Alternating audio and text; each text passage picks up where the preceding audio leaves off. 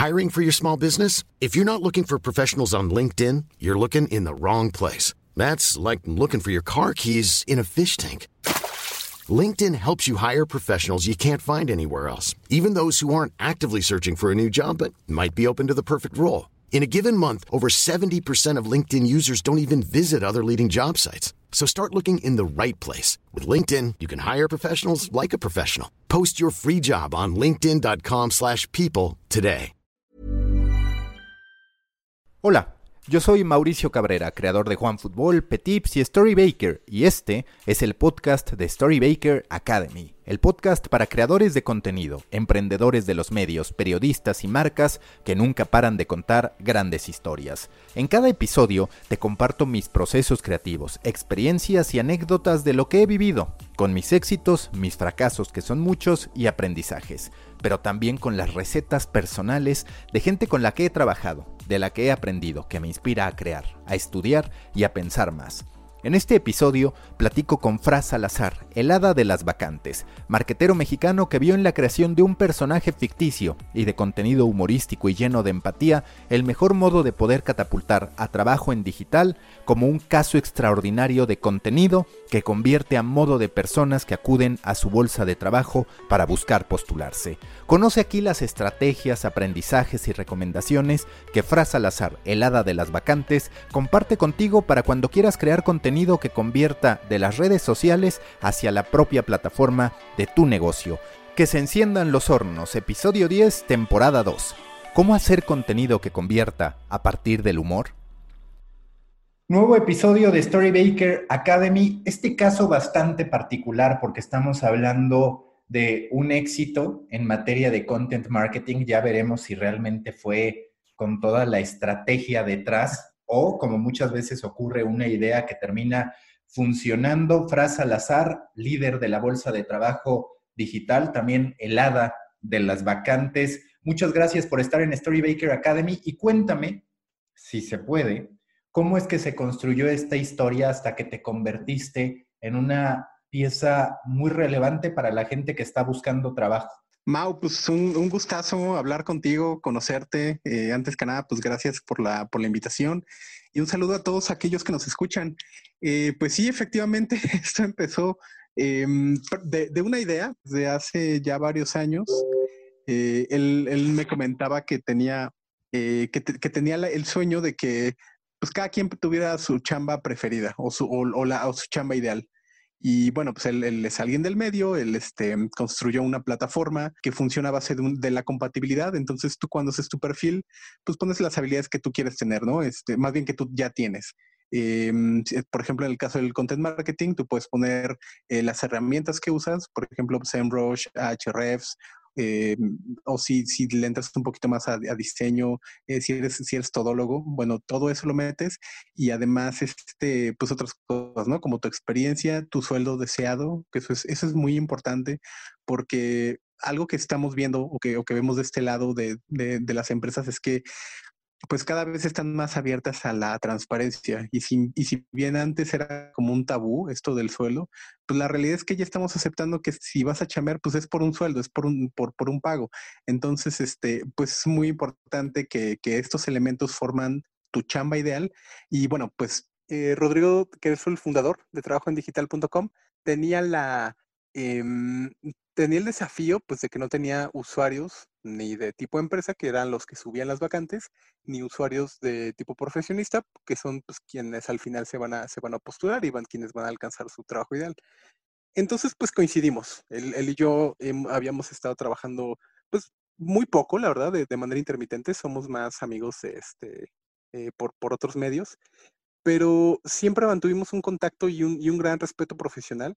Y cuando él se enteró que yo en ese momento estaba buscando ya un trabajo de tiempo completo, pues me dijo, mira, vamos a platicar. Y entonces, mm, pues justamente platicamos esta, e, e, esta parte y me dijo, mira, yo tengo que, que, traer a, mucha gente y, yo ahorita estoy del lado un poquito más administrativo, más de liderazgo de la parte de programación. Estamos creando una plataforma, pero pues necesito a alguien pues que, que, que, que llene de usuarios esto. Y entonces, este, la verdad es que la plataforma en sí misma funciona muy bien. Y eso quizá tendría que ser como el primer eh, paso para tú, para tú pensar en una estrategia de content marketing o de difusión o incluso de viralización, pues tienes que tener algo que decir, tienes que, tienes que tener algo de gran valor para que la gente pues, realmente se acerque, porque tú puedes tener un bonito copy o puedes tener una gran estrategia, pero si eso no lo respaldas con un producto o una plataforma pues que realmente funcione, pues vas a tener muchísimos usuarios y muchísimos rebotes. O sea, van, van, a, van, a, llegar muchísimas personas, pero no se van a quedar. No se van, quizá no se vayan a registrar, quizá digan, ay, mira, estuvo bonito el meme, pero pues la verdad es que a mí no me, no, no me es de valor lo que están ofreciendo. Entonces, eh, nada más como para darle, darle el contexto, eh, es, es, es, un, es mucho más fácil para ti como marketero, para ti como este, intentar viralizar algo que funciona uh, contra algo pues que está en construcción o que tiene muchas fallas en este momento. Eh, por, incluso si, si, es así, o sea, si, si, si tu proyecto ahorita no está terminado, pues lo podrías decir así y podrías incluso, eh, ha habido muchísimos este, inicios que, se hacen de manera que hay lista de espera, eh, o sea, tendrías que tener una, una, una, gran transparencia y yo creo que ese es un, un segundo punto que, que, sí fue muy, muy eh, fuerte o sí fue muy, eh, o fue muy importante para hacer esta cosa que estamos haciendo, que ahorita sí me parece que estamos llegando a un, a un muy buen éxito. Esta parte de la transparencia, por ejemplo, el sueldo, lo comentábamos hace rato. Eh, en algún momento había una especie como de manual de Carreño en el cual te decían, pues ni siquiera preguntes, ¿no? Cuando te ofrezcan una posición, no llegues luego, luego preguntando el sueldo porque es como de mala educación. Pero la verdad es que eso ya es algo obsoleto. Ya no tendrías por qué ni tú perder el tiempo como profesionista, ni tú como empresa eh, por, porque también te cuesta dinero. O sea, a, a tus profesionales de, de, recursos humanos los este, están, están bastante atareados y si, y si encuentran un buen perfil, pero resulta que este perfil busca 10, 15 mil pesos de lo que tú tienes de presupuesto, pues quizá ya, ya dejaste eh, otras oportunidades en la mesa por perseguir una, pues que realmente no era para ti. Entonces, creo que ahorita vivimos en una era en la, en la cual la transparencia se está volviendo fundamental y, y, esa es una de las premisas de las cuales eh, nosotros partimos para que la, eh, todas las vacantes en, en trabajo en digital.com tienen sí o sí que tener el, el sueldo eh, visible. Eh, si no, la verdad es que no, no pueden entrar. Y eso también, y eso, bueno, lo, lo, lo metimos también en la cuenta de Twitter, des, porque ni siquiera es la oficial. Eh, realmente esta cuenta de Twitter, que se arroba frase al azar, que ahora está como la de las vacantes, pues era mi cuenta personal. Y la verdad es que cuando empezamos este ejercicio de compartir vacantes por ahí, decidimos que fuera por un canal no oficial porque queríamos decir lo que se nos pegara la gana. O sea, queríamos poder, eh, te doy un ejemplo. Muchas veces me dicen, oye, puedes compartir esta vacante que no es de digital, no sé, este, contaduría o, o, me, o, o de, de, áreas de ciencias de la salud.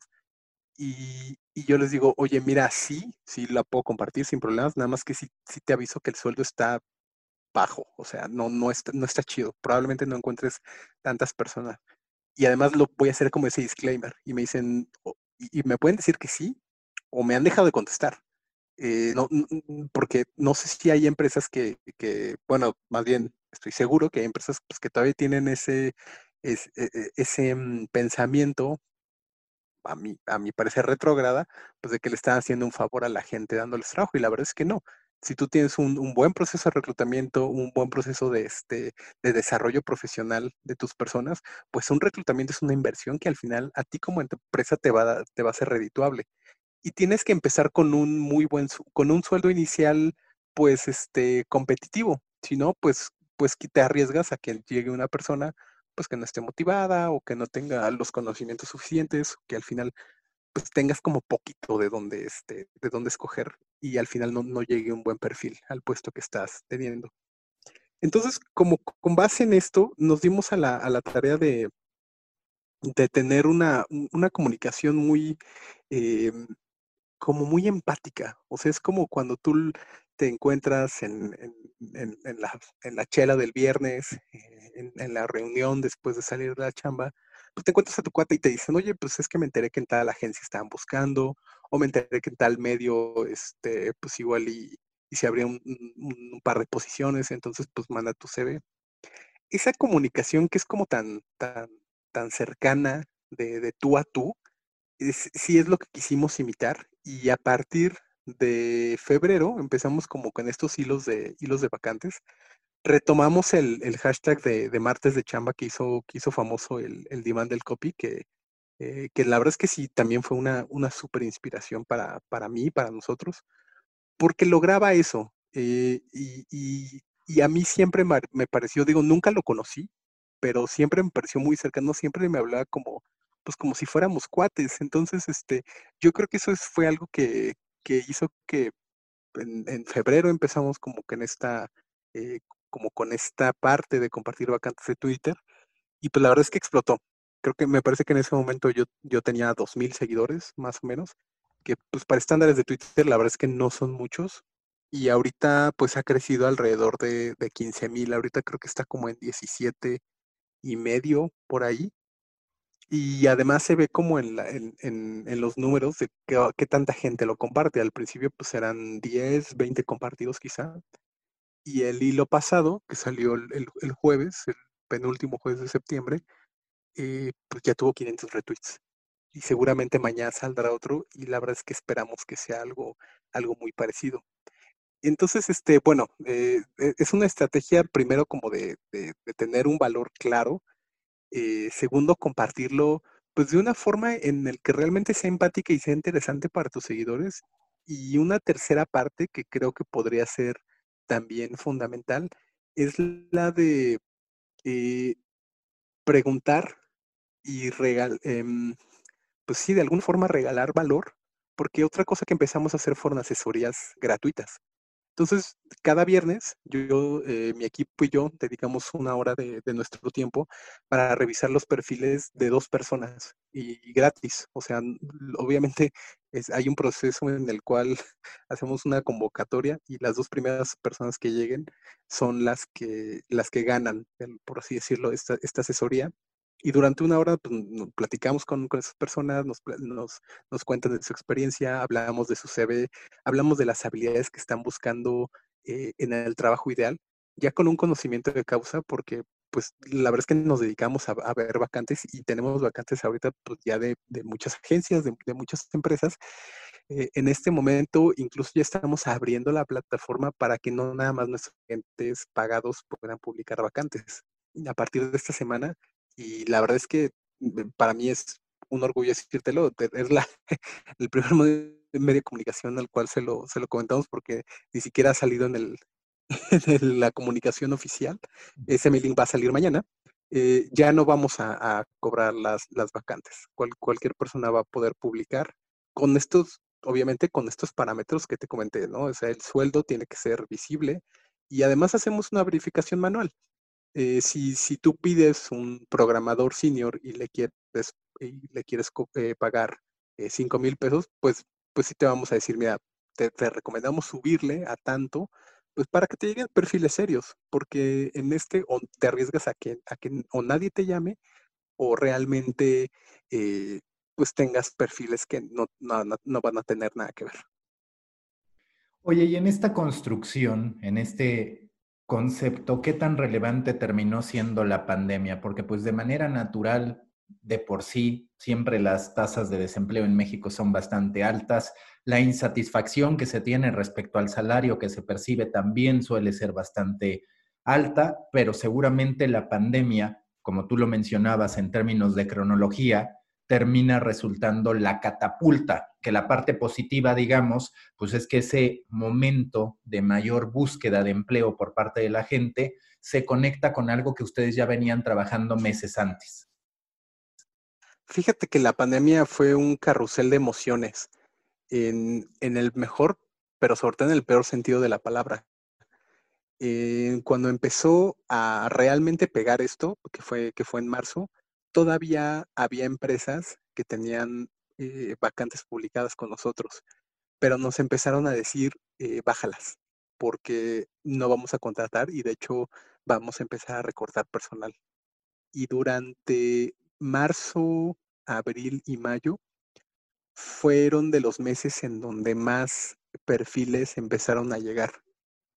Y pues tiene todo el sentido del mundo, ¿no? Este, tienes chamba, quizá duraste uno o dos años ahí, no conocías trabajo en digital, de pronto te quedas sin chamba y entonces ves que un, que un loquito ahí en Twitter está publicando, que se dice la de las vacantes está publicando algo y bueno, pues eh, entras a la plataforma. Lo que, lo que lamentamos mucho en ese momento es que nosotros no tuvimos la cadencia de vacantes como para poder atender a todos, todo ese cúmulo de usuarios. La verdad es que, eh, si me preguntas, fue, fue un mes muy, muy fructífero, para dar asesorías, para registrar candidatos, pero lamentablemente no lo fue para que nosotros cumpliéramos nuestra visión, que es conseguirle su empleo ideal a, cada una de estas personas. Eh, fueron momentos muy estresantes, pero yo creo que en este momento ya vamos de salida ya hay, este, cada, o sea, al menos hay dos, tres vacantes que se publican eh, diario en la plataforma eh, de empresas pues, que nunca habían publicado.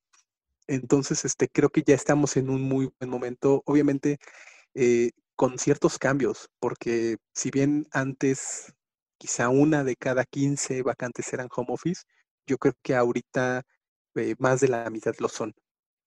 ya sea que sean por, por, como por, medio, por la pandemia, o sea, que sea un home office temporal, o, pero hay muchísimos casos que, en que son ya 100% home office o que incluso son empresas quizá de otras ciudades o de otros países que están buscando eh, talento mexicano y que él dice, bueno, pues es que a mí, yo quizá tengo mis oficinas en, en Austin o en, este, o en Sao Paulo, pero, pero yo necesito talento, yo quiero talento mexicano y está bien que esté trabajando en su casa, yo no tengo ningún problema, siempre cuando se respeten ciertos procesos. La verdad es que sí ha sido un, este, un, excelente eh, motor de cambio eh, en cuanto a lo digital, la, la pandemia. Ustedes digamos que son un intermediario entre las empresas que están buscando talento y las personas que están buscando trabajo. Sin embargo, están en la misma industria. Y yo te quiero decir, tú con esta estrategia de contenidos, con esta naturalidad, con esta empatía que buscas, ¿qué cambios ves urgentes en el área de reclutamiento? Porque a mí me queda claro que durante muchísimo tiempo se permitió, cuando no vivíamos en el aislamiento, pues que el área de recursos humanos se dedicara a de pronto enviar algunos correos, a estar atendiendo quejas, a organizar algunos eventos a los que muchas veces la gente no quería ir. Y justo en este momento, pues están todavía más retados, porque claro, ahora tienen que lograr primero justificar su existencia y no solo para efectos de contratar, sino de verdaderamente generar un buen ambiente organizacional. Y por el otro, lograr ese punto a la distancia donde lo que muchas veces la gente lo que quiere después de tantas juntas a través de Zoom y demás es desconectarse. Entonces tú, digamos, con este conocimiento de la industria, también como una aparente oposición a cómo se suelen comportar las áreas de recursos humanos en, en general, ¿qué es lo que percibes? Fíjate que sí estamos en un momento en el cual ya se está dando un cambio fuerte y ese cambio va en cuanto tanto al uso de la tecnología como a las posibilidades que te permite ese uso. Eh, por ejemplo, obviamente pues, está trabajo en digital, pero, pero hay muchísimas otras herramientas eh, que, te ahorran muchísimo tiempo. Para ponerte un ejemplo, perdón que siga con el comercial, pero, pero sí es algo que, materialmente es muy útil para, estas áreas. Eh, es cuando tú usas el, algoritmo de compatibilidad de, nuestra plataforma, tú ya no tienes que checar 100 o 200 currículums que te llegan, checas a los primeros 10. Entonces, ahí ya te ahorraste 10, 15 horas de chamba. Hay otra plataforma que se llama testgorilla.com. Eh, ese no es comercial, pero es una, es una plataforma que te permite hacer em, exámenes eh, automáticos a ciertos candidatos que tú elijas me parece que ellos te cobran por examen, no, no tengo como tanto conocimiento, pero ahí, ahí ya te ahorra otro, otro tanto, ¿no? Porque ya no haces, este, quizá, antes hubieras hecho unas 30 entrevistas presenciales, aquí podrías hacer 50 automáticas y entonces ya nada más haces tres presenciales. Entonces, si cubrir una vacante antes te tomaba quizás 60 horas de trabajo, con estas dos herramientas, nada más con estas dos, ya te podría eh, ya te podrías tardar cinco. Entonces, pasar de, de, y, no es, y no, y no nada más cubres una posición, y no es nada más tu única chamba. Tienes que, este, tienes que desarrollar profesionalmente, tienes que hacer nóminas, tienes que hacer este, eh, cuando separas a alguien de su... La verdad es que las áreas de recursos humanos eh, sí están eh, o sí estaban en un momento en el cual no, no podían hacer mucho con, con, los recursos que tenían, pero afortunadamente estas herramientas tecnológicas ya permiten o ya te van a permitir, si, si tú estás en, en, recursos humanos, te van a permitir desarrollar a tu, a tu, a tu personal de una mejor manera. Ahorita comentabas, eh, muchas veces ya estamos hartos de, de, que todo el día estamos en juntas, en Zoom, eh, y de que se volvió de alguna u otra manera eh, imposible trabajar porque pues cuando estábamos en pandemia pues quizá tu jefe o tu jefa te decía pues es que no, tienes que chambearle, ¿no? Porque además no tienes a dónde ir.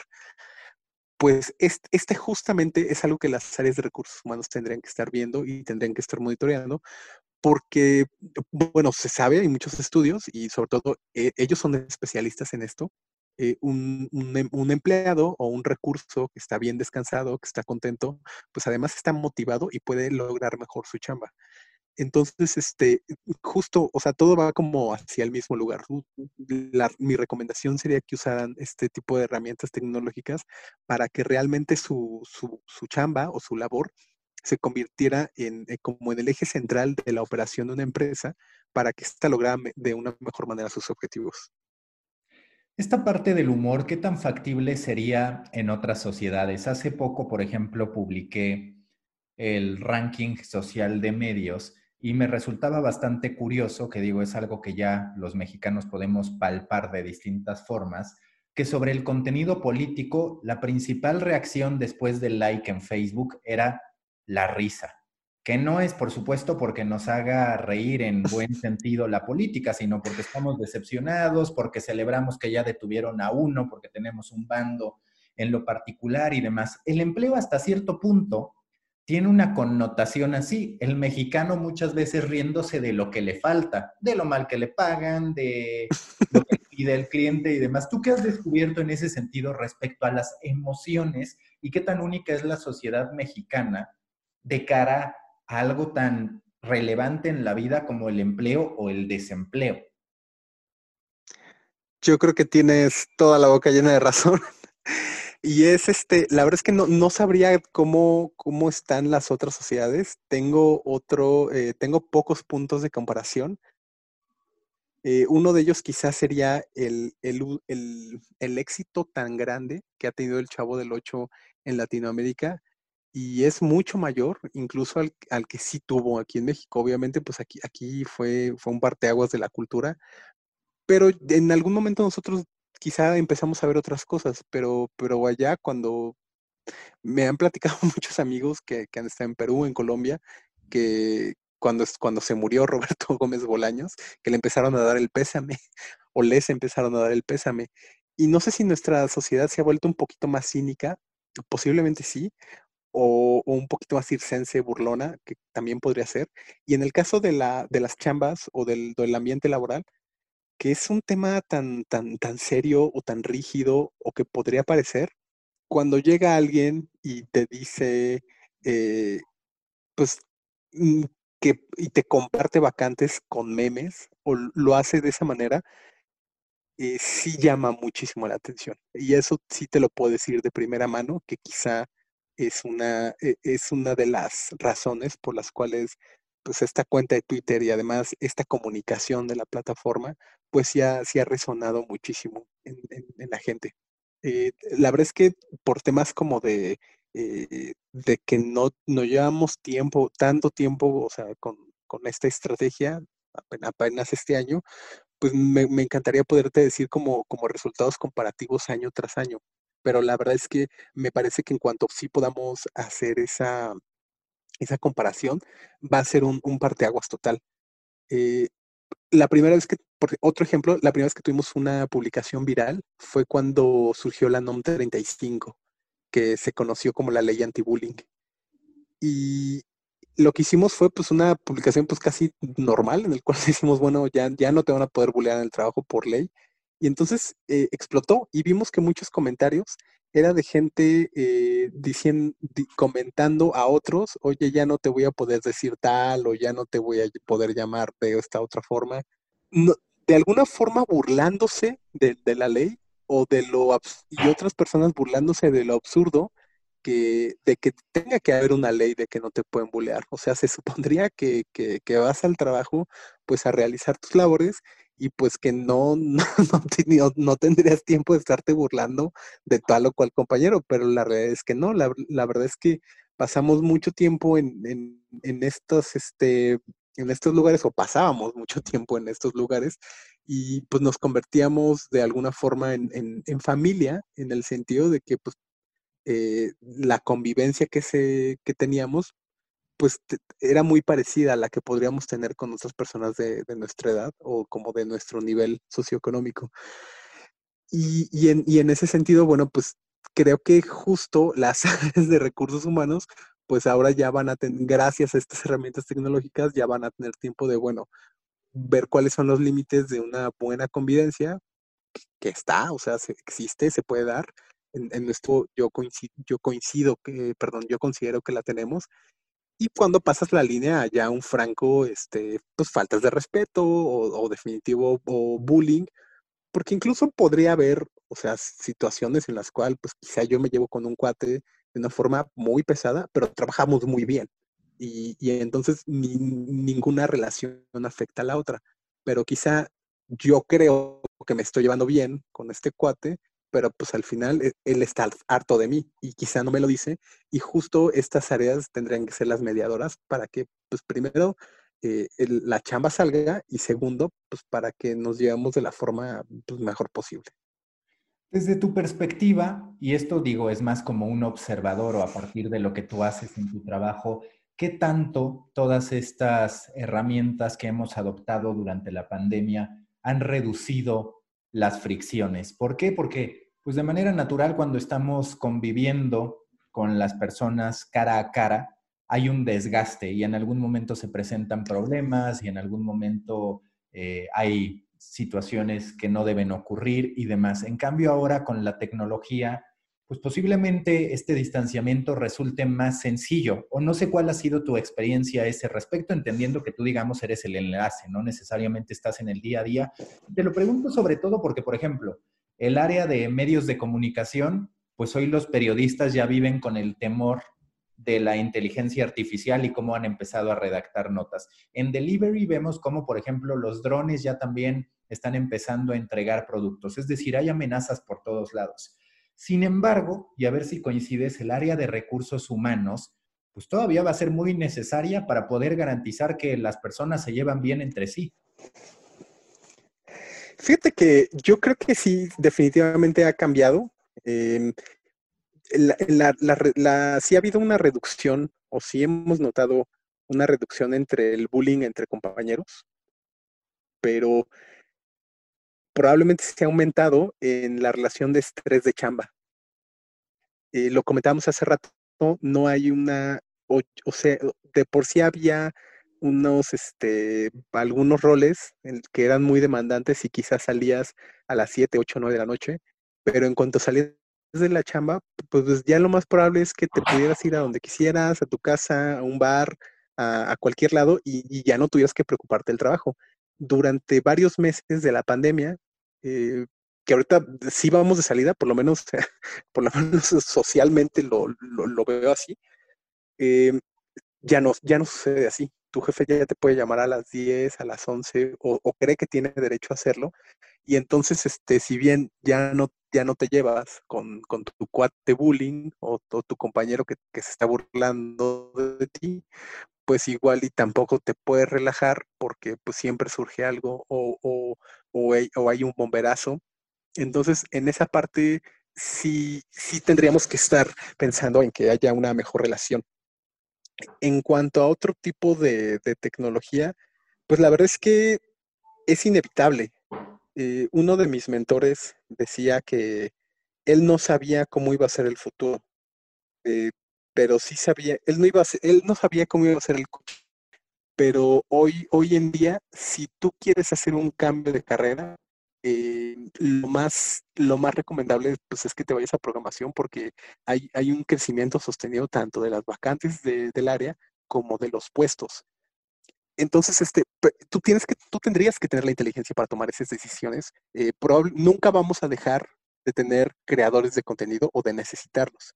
Sin embargo, como Latinoamérica es, es muy buena, es una muy buena productora de, de contenidos, pues eso también ha, incrementado la oferta y entonces las empresas pueden obtener gente muy talentosa, pues con un presupuesto muy, muy chiquito. Eh, tú a, un, eh, a un creador de contenidos, pues, tú lo sabes, ¿no? O sea, tú, seguramente, pues, tú estás en esta área, seguramente has visto, pues, que, las vacantes están súper gachas. Ah, vacantes de tiempo completo para gente con uno o dos años de experiencia están en 6, 7, 8 mil pesos. Y la verdad es que pues para, eso no te alcanza para vivir en Ciudad de México. Entonces, este, tú tendrías que tomar la decisión entre, bueno, pues puedo seguir en esta chamba que me gusta, pero quizá no gane tanto, o cambiarme a otra, o incluso especializarte, y eso también es, este, eso también pues es muy válido. Eh, cuando yo, yo he visto vacantes igualitas, nada más que con, con el requisito de que sepas idioma portugués o francés, en donde te suben 5 o 10 mil pesos el, sueldo. Ya prácticamente nada más por saber eso. Y no hay tantas personas que lo sepan. Todos en digital hablamos inglés, pero un tercer idioma, la verdad es que ya no es tan común. Eh, entonces, este, bueno, pues si, si, alguien quisiera como alguna recomendación eh, especial, pues me, me, puede escribir sin, sin, ningún problema, le responderé. O si quiere entrarle a las asesorías gratuitas, pues también lo, lo, lo puede hacer y, sin ningún problema.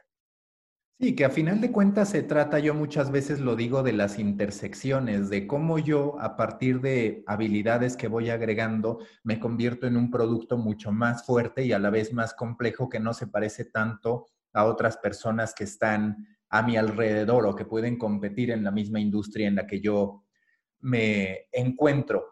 Hablando de tu estrategia en Twitter, de esta estrategia pues muy jocosa, muy de buen humor, de pasarla bien, ¿cómo cuidas que sí haya una lógica en la conversión? Porque muchas veces podemos caer en el error como gente de marketing o de medios de decir, pues a ver, yo quiero llamar la atención como sea, sin que necesariamente ese usuario, ese seguidor convierta. Tú digamos cómo fue que decidiste, este va a ser mi tipo de mercado que no sé, tú me dirás, pero quizás si las vacantes que tú tienes fueran para puestos mucho más ejecutivos, la comunicación cambiaría y demás. Es decir, ¿cómo cuidas esa congruencia para que sí se convierta en una parte del funnel de conversión de manera bastante lógica y orgánica? Fíjate que fue una, una apuesta con bases muy sólidas. Nosotros eh, ya hicimos una, una correcta comunicación de las plataformas eh, y tenemos muy bien seteados los objetivos en Google Analytics. Entonces nosotros sabemos cuando alguien viene de Twitter y al final nuestro KPI o el KPI más importante de esta estrategia es que haya un registro de usuarios o que haya una postulación de los usuarios. Entonces, por ejemplo, si probablemente yo convertí un usuario A en, en febrero, pero eh, quizá en ese momento tenía chamba y ahorita no, pues quizá ahorita seguiría siendo un usuario que es eh, como válido para esta estrategia si, si, hizo una conversión 1 en febrero, que fue su registro, y, e hizo una conversión 2, 3 y 4 este mes, que ya se postuló. Entonces, este, dijimos, bueno, este, primero vamos a hacer esta, como esta parte técnica de los fierros, que pues la verdad es que a mí sí me gusta, a muchas otras personas sí, sí lo podrían considerar aburrido, pero conectar plataformas para mí es, algo que, puede ser retador, pero al final es, satisfactorio. Y entonces empezamos con esta estrategia. O sea, no, no sabíamos si iba a funcionar, pero en este caso, ya que, ya que estamos viendo que está jalando mucho, si, si, estamos, si hacemos el contraste entre, bueno, están buenos los retweets, está súper está, está chido que han llegado a 500, pero bueno, ahora vamos a, la parte que no es de vanidad, porque muchas veces tú tienes razón, eh, tenemos este, como estas eh, métricas de vanidad, ay, este, me retomó un, un, un youtuber colombiano que tiene 10 millones de seguidores. Bueno, pues qué bueno, pero pues cuántos de esos usuarios, cuántas vacantes tienes en Colombia, ¿no? me podrías decir en este caso. Y la verdad es que, pues si me retuite alguien de allá, pues está bonito, o sea, y ojalá podamos ser amigos, echarnos una chela, pero pues nosotros no tenemos ahorita la capacidad para que si se registran eh, personas de Barranquilla o de donde sea, eh, nosotros les podamos dar algo de valor. Preferimos mejor, efectivamente, como tú comentas, eh, contrastar. En este momento está eh, tiene una muy buena, este, eh, ¿cómo, se diría? Un muy buen ratio, más o menos como de, se, corresponde como a un retweet por cada, por cada conversión. Em, quizá, quizá, un poquito más. Entonces, este, y se ha mantenido así, de, forma sostenida desde, desde septiembre. Entonces, bueno, el, tener un hilo de Twitter que te signifiquen ya sea 500 nuevos usuarios o 500 personas postulándose a, las vacantes en un canal que a ti ya no te cuesta, pues la verdad es que sí, sí consideramos que es una estrategia, pues quizá no, no exitosa ahorita, sino que está en camino de ser muy exitosa. Y además, por la naturaleza del negocio en que estás, hay un desafío, que es que tu audiencia puede ser bastante itinerante, es decir, la gente se acerca a ti deseando tal vez muy pronto no necesitarte más. ¿Qué estrategias ustedes claro. para esto que tú dices, como para extender la relación, que es algo que, por ejemplo, platicaba con la gente de Kiwi Limón, que son una comunidad de mamás y demás, y tenían, eh, perdón, ¿cuál de Kiwi Limón? De Naranja Dul. Kiwi Limón es la de recetas de Naranja Dul y lo que decían, pues es lo mismo, ¿no? Estoy muy enfocado en, la mamá en los primeros años de vida del niño, estoy trazando claro. para ver cómo extiendo esa relación en el tiempo. Es algo con lo que todos tenemos que lidiar, pero que ustedes, digamos, entre mejor funciona la plataforma, posiblemente más rápido muchos usuarios podrían dejar de necesitarlos. Fíjate que sí es algo que, nos planteamos a, a principio de año qué hacer para que esta relación no se enfríe. Y además yo, yo mismo lo he vivido y, los que estábamos en esa plática eh, lo habíamos vivido, eh, en el cual pues tú te suscribes a una bolsa de trabajo, encuentras chamba y ya es hasta spam, ¿no? Que, te sigan mandando correos, ya no te importa porque pues ya no estás en el momento. Es, es una muy buena pregunta. En este caso lo estamos intentando solucionar con, este, con lives, eh, con lives de valor. Tuvimos Hemos tenido una serie de, de lives semanalmente en el cual hablamos de, cómo migrar, por ejemplo, a, programación. Eh, tuvimos otro de cuáles son los tips de entrevista de trabajo que, deberías tomar en cuenta si eres diseñador o diseñadora. Eh, hicimos el mismo live para, alguien de, programación. Eh, tuvimos una clase de contenidos, esa, este, esa la hice yo, por cierto, eh, tuvimos otra de, anuncios, mañana vamos a tener una de cómo hacer tu blog.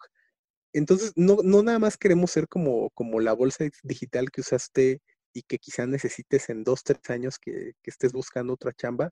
Realmente queremos ofrecerle cosas de valor a la, a la gente y, es, y esa es la estrategia que estamos siguiendo ahorita.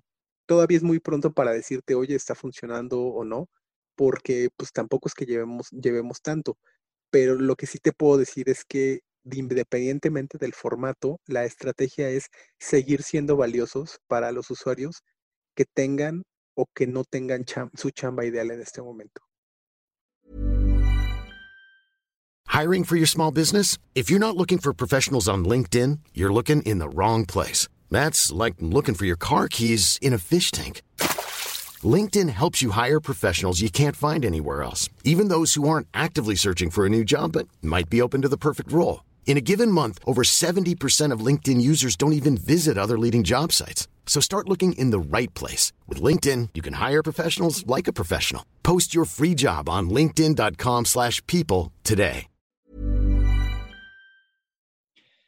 Y cuando hablas de la conversión, ¿qué tanta calidad recibes en términos de las vacantes que tú ofreces? Es decir, ¿te ha llegado a pasar, ha llegado a ocurrir en algún momento que tú digas, estas vacantes están de calidad más alta que lo que estoy recibiendo? ¿Cuál es un buen porcentaje al final en términos de decir, bueno, entró esta vacante y de mil, de diez mil, pues realmente me funcionan cinco, que puede parecer exagerado, pero es una realidad que cuando uno recibe eh, currículums, portafolios, books y demás, a ese nivel puede llegar el filtro de decir es que hay tres destacados. Es decir, de pronto hasta e, en cierto modo ni siquiera resulta tan complicado elegir una vez que ya los pudiste ver, por así decirlo.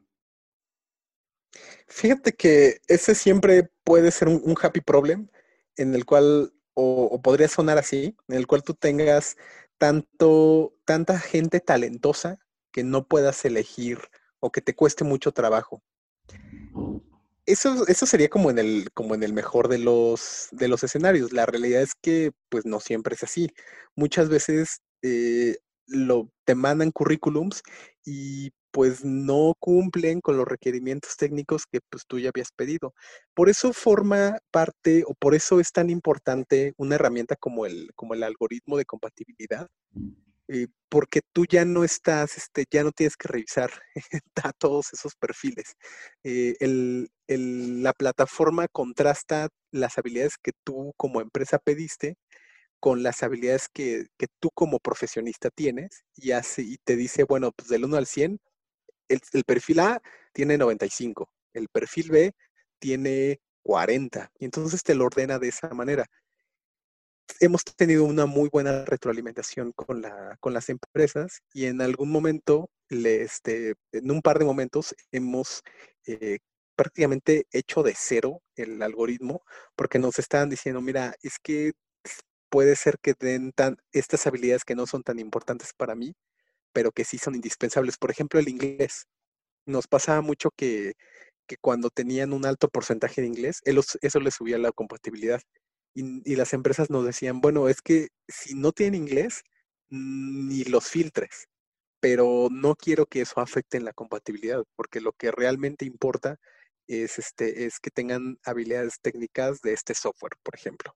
Entonces, bueno, pues nos metimos a ver cómo cuáles serían las formas en las que afectara, en las que filtrara, pero no afectara el algoritmo.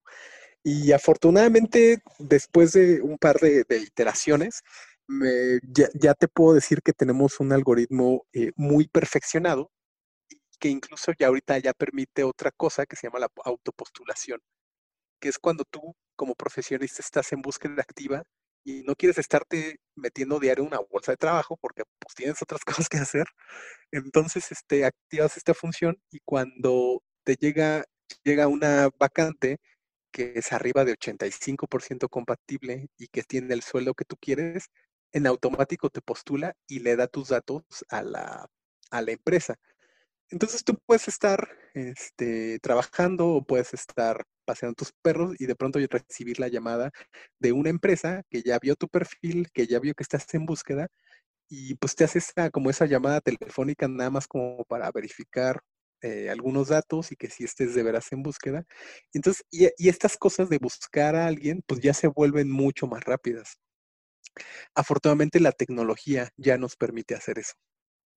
Tú como creador de contenido, ¿qué tanto trabajas en este viaje del usuario, que es un viaje emocional? Porque a partir de tu estrategia en Twitter, podríamos decir que mucho entras a partir del chiste, que es siempre una buena manera de comenzar con el mexicano. Digo, más allá de que tienes la postulación de vacantes y demás. Sin embargo, pues por ejemplo, cuando hablas de lives donde ya estás mencionando la importancia de prepararte en otras áreas o cuando te vas al newsletter, ya te pones serio. ¿Qué tan complejo o qué tan definido tienes ese viaje entre la risa y la sustancia, sin la que tampoco estarías validado? Fíjate que es un, es un equilibrio muy difícil de alcanzar. Yo no te diría que tengo los datos para afirmar que ya lo alcanzamos. Es algo que está constantemente en, cuestionamiento y que siempre, eh, que siempre que tú sacas un newsletter, eh, quizá lo vuelves a leer los dos días y dices, mm, no, yo creo que hubiera cambiado tal cosa. El tono, el orden de las ideas, el estilo como tal de este, del mailing, o sea, como el estilo gráfico. Mm, la verdad es que no sé si lo hemos resuelto. Eh, afortunadamente sí tenemos una, em, una constante revisión, no nada más de, de, los productos que lanzamos, sino además de las métricas que nos permiten decir, bueno, a esto lo abrieron, pero no le dieron clic, o estos no tuvieron tantas aperturas, pero quizás sí muchísimos clics a donde nosotros queríamos. Estamos viendo que están bajando o que está subiendo la tasa de, engagement. Es un, es un laboratorio constante y, se, puso de moda el, término de, marketing nerd hace, hace como un año más o menos.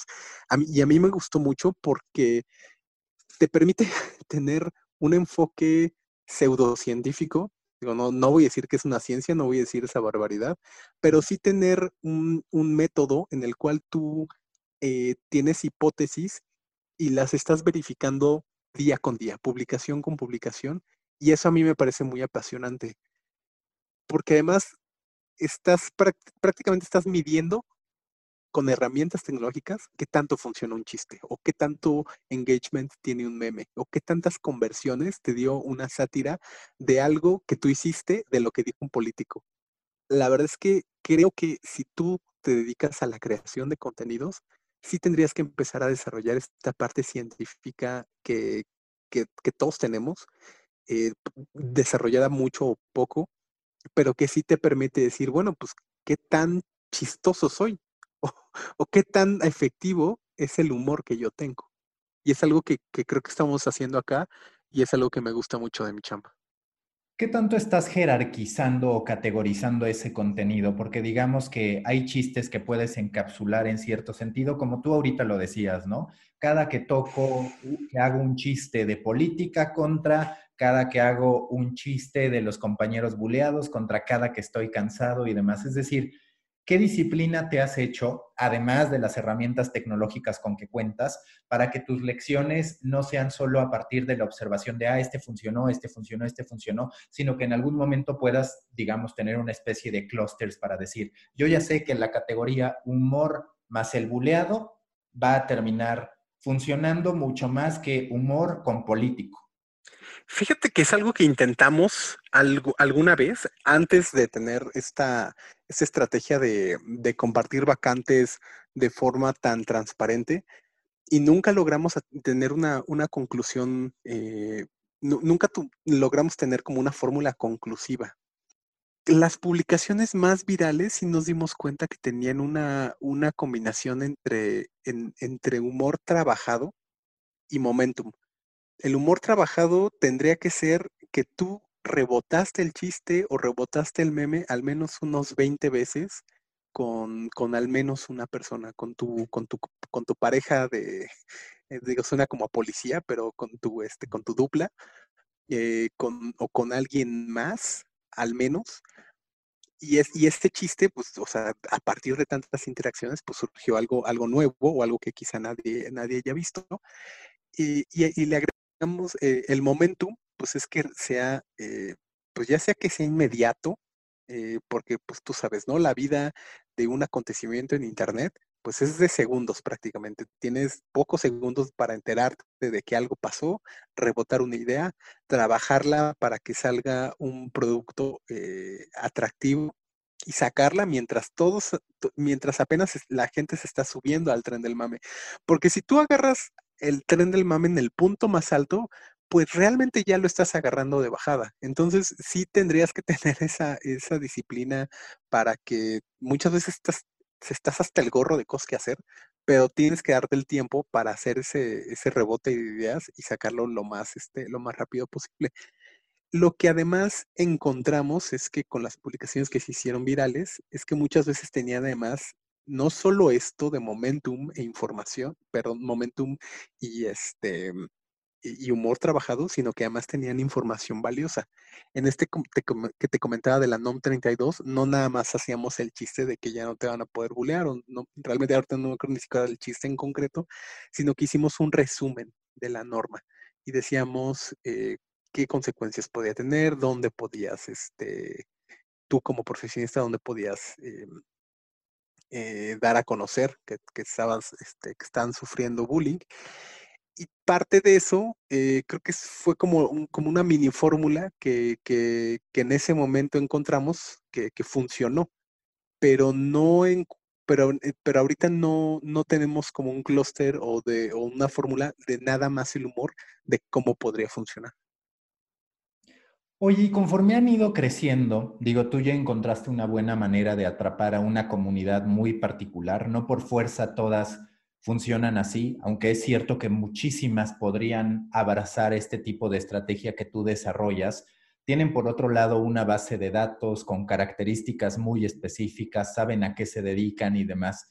Como parte del desarrollo de negocio, ¿ustedes ven apostar todavía más por contenido, sí, el de broma, por supuesto, para seguir creciendo las redes y demás, pero también toda esta parte que ustedes hoy están, digamos, digamos, probando con lives, pero pues tiene todo el sentido que ustedes mismos se pudieran convertir en formadores con toda una estructura para ello. Fíjate que justo va, por ahí y, ahí sí no, no te estoy dando ninguna noticia porque eh, es esta parte de hacer lives con, personas que ya son expertas en un tema y que han tenido años de experiencia en, una industria, va justamente por ahí. Porque tú, si, si tú obtuviste tu chamba a través de nosotros, pues es probable que confíes en nosotros para seguir desarrollando tu carrera. Y eso para nosotros es una, es una muy buena, es, es un magneto tanto de confianza y de que tú como usuario te vas a quedar durante mucho tiempo y además tú te vas a convertir, eh, este usuario se va a convertir en un embajador de la, de la marca o de la plataforma. Y, para una plataforma que no tiene los millones para invertir en publicidad, la verdad es que estas recomendaciones de boca en boca sí son las que han, han ido, han ido acrecentando el, el, número de usuarios, el número de interacciones. Y estamos pues muy agradecidos porque los usuarios nos han dado esa confianza, tanto de, tanto de postularse a las vacantes que, les ponemos enfrente, como de seguir desarrollándose con nosotros. Solemos hacer encuestas en los mailings que enviamos de cuál, cuál, es, tu, cuál es tu jefe ideal, eh, cómo te ha tratado la pandemia, cuánto ha, este, cuánto ha, ha variado tu salario a partir de que, de que empezaste a chambear? ¿Cómo has visto las vacantes desde que, desde que saliste de la escuela hasta este momento? Entonces sí tenemos mucha información de qué piensan los usuarios y, es, y justamente esa es la que usamos para poder eh, decir, este es el contenido que seguramente le van a gustar, porque ya hemos hecho un trabajo primero de, eh, de medición cuantitativa de las publicaciones que ya hemos hecho, como ya hemos, como también ya les preguntamos qué quieres o qué te gusta o qué te gustaría saber.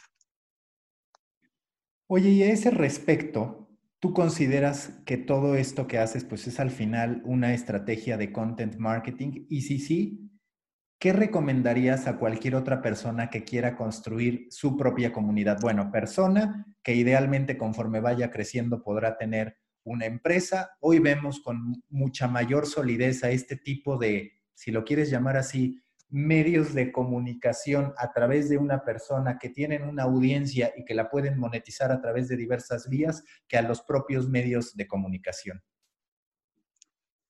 Fíjate que yo, yo recomendaría saber mm, cuál, cuál, es, cuál es el área, no sé si necesariamente donde eres experto, pero sí donde puedes otorgar mayor eh, mayor valor, donde puede ser más valioso para la gente a la cual le quieres llegar.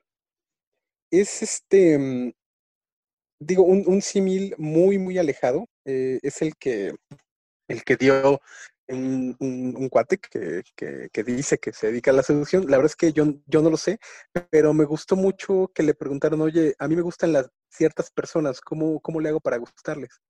Y lo que él dijo, bueno, pues averigua qué le gusta a, la persona que te gusta a ti y conviértete en algo así. Entonces, si nosotros queríamos ser el, el cuate mayor que tú, pero no mucho mayor, o sea, el, el senior que, que, tiene, que ya tiene cuates en la industria, que conoce mucho de vacantes, que sabe cuál curso debes tomar, Em, que te ofrece ciertos tips cada vez que, te lo encuentras. Si queríamos convertirnos en alguien así, pues tendríamos que ver que, cómo, este, cuáles son, eh, dónde están esas vacantes, dónde están esos otros, este, esos otros amigos que nos pueden dar eh, lives con gratis. Los lives tienen mucho valor porque, pues en ese momento, tú lo sabes, en ese momento le puedes preguntar al panelista eh, algo y, te, prácticamente te lo responde a ti.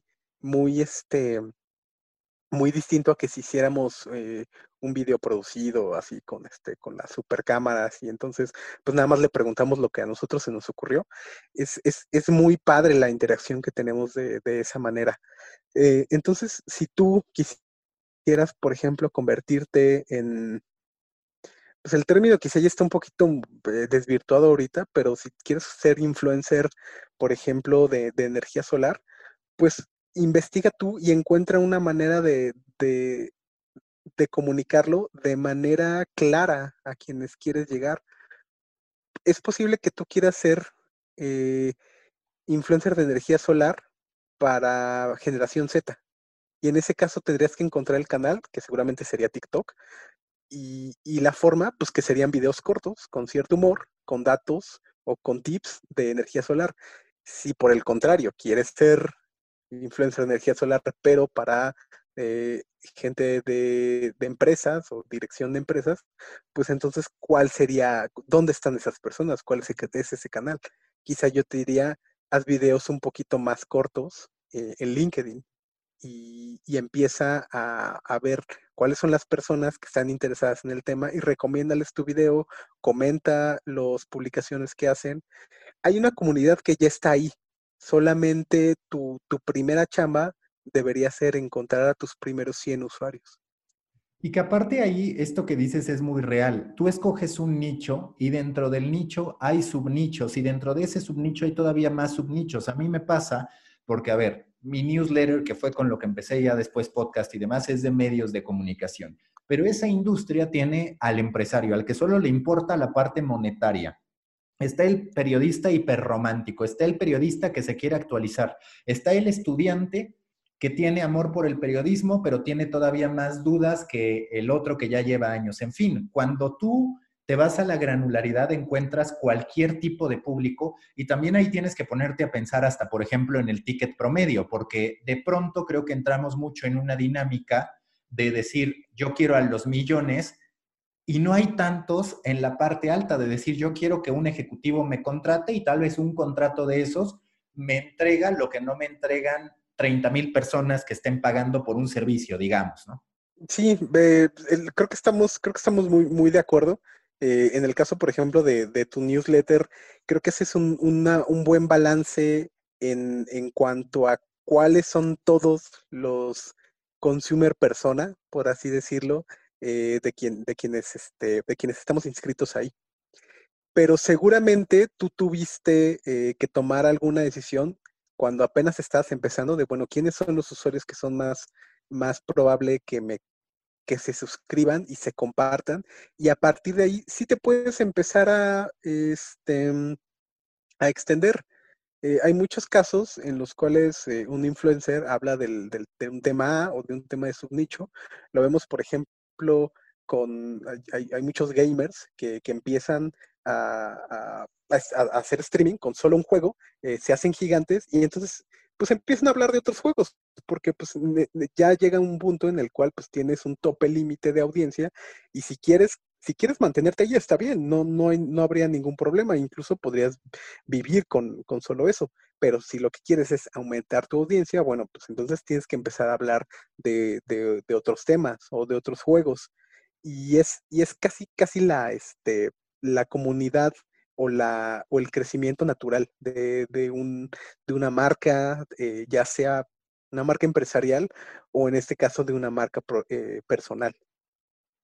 Oye, Fra, para ir concluyendo, ¿qué le recomendarías a la gente que se quiera convertir en marketing nerd? Digo, claramente pasa por adopción de plataformas y demás, por estar aprendiendo a leer las métricas, pero a ti hay algún libro, alguna experiencia que te haya marcado y que te haya llevado a comprender la verdadera relevancia de ponerle ciencia a nuestra inspiración? Ahorita, así como de bote pronto, me vino a la mente la película de, Moneyball, que es donde Brad Pitt eh, arma un grupo de, de beisbolistas con base no en lo que él cree, sino en, en la interpretación de datos que que son públicos, que existen ahí. O sea, y que nadie estaba viendo además. creo que es una muy buena forma de, de, de, cuando te dice, perdón, perdón, es una muy buena forma de, de describir un momento en el cual tú puedes creer A, pero la realidad es B. Por ejemplo, eh, hace un par de años yo trabajé con unos brasileños en una, eh, en una startup eh, que se dedicaba a hacer un antivirus y llegó a México y entonces nos, este, nuestra primera aproximación en cuanto a tono de comunicación fue, pues vamos a hacer esto muy mexicano y hacemos este, pues el chiste del, del virus y el taco, o este, o, el virus en unas enfrijoladas, y, ellos ya tenían una comunicación en español previa, pero era una, este, era un español muy neutro, como para toda Latinoamérica. Y cuando abrimos los canales mexicanos, pues le, quisimos dar como un toque único. Y la verdad es que funcionó. Pero entonces eh, nos, nos propusimos hacer un test durante una semana de una campaña mucho más seria, mucho más orientada a lo que haría, eh, orientada pues no al miedo, sino como a la precaución de qué es lo que puede pasar si a tu teléfono le cae un virus o le cae un, este, un troyano.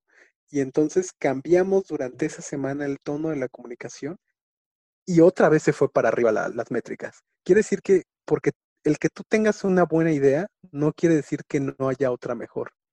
Y no quiere decir que debas dejar de experimentar. Creo que ese mindset debería, eh, tendría que ser el, el que rija eh, eh, tus, tus, acciones y tus evaluaciones para que al final sí llegues a, vayas escalando y que al final tengas un tono que solamente sea tuyo. Oye, Fra, última pregunta de siempre en el podcast de Storybaker Academy. Si tuvieras que ponerle un challenge creativo a la gente, si quieres, en lo que respecta a esta construcción de audiencia de una comunidad particular que pueda atender a una persona, a una marca jurídica o a una marca personal, ¿cuál sería ese challenge? Fíjate que ese es un challenge que, que se suelen dar en las entrevistas y, en, la última, por ejemplo, que, en la que recluté a, la persona que está más recientemente trabajando conmigo, le dije que, hiciera una, que me intentara vender Los Simpson. Si, si yo estuviera en contra totalmente de, ver la serie, que no lo estoy, al contrario, me encanta, pero este, ¿qué situación tú me dirías Em, que, se parece mucho a lo que yo estoy viviendo para, para que yo, yo, yo, me acercara a ver un, capítulo. Ese, por ejemplo, fue, fue lo, que, lo que le dije en ese momento.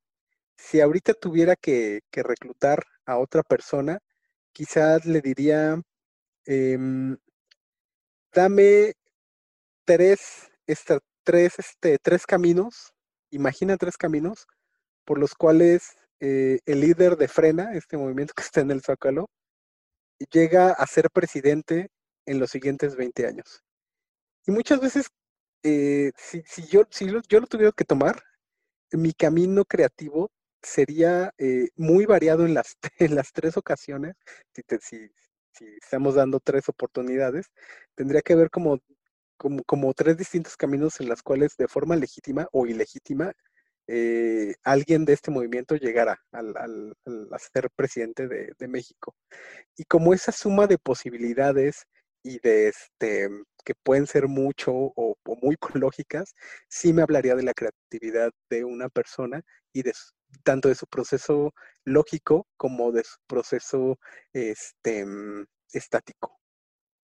Perfecto, Fra. Pues muchísimas gracias. La mejor de las suertes con trabajo en digital y con el resto de tus proyectos, porque se ve que más allá de lo que me contaste, seguro que tienes otras facetas en los que también te está yendo bien. Mau, pues muchísimas gracias a ti por, por la invitación. La verdad es que estuvo estuvo súper buena la plática y pues acá, acá ando para lo que, lo que necesites tú o lo que, o lo que necesite alguien que, que nos esté escuchando. Muchas gracias. Storybakers, hasta aquí este episodio de Storybaker Academy con Fra Salazar, el hada de las vacantes. Si les gustó este episodio, los invito a compartir esa afición por el podcast de Storybaker Academy en redes sociales. Yo soy Mauricio Cabrera y este fue el podcast de Storybaker Academy, el podcast para marcas, medios, creadores de contenido y emprendedores que nunca quieren dejar de contar grandes historias. Nos escuchamos en la próxima gran historia que tengamos por contar.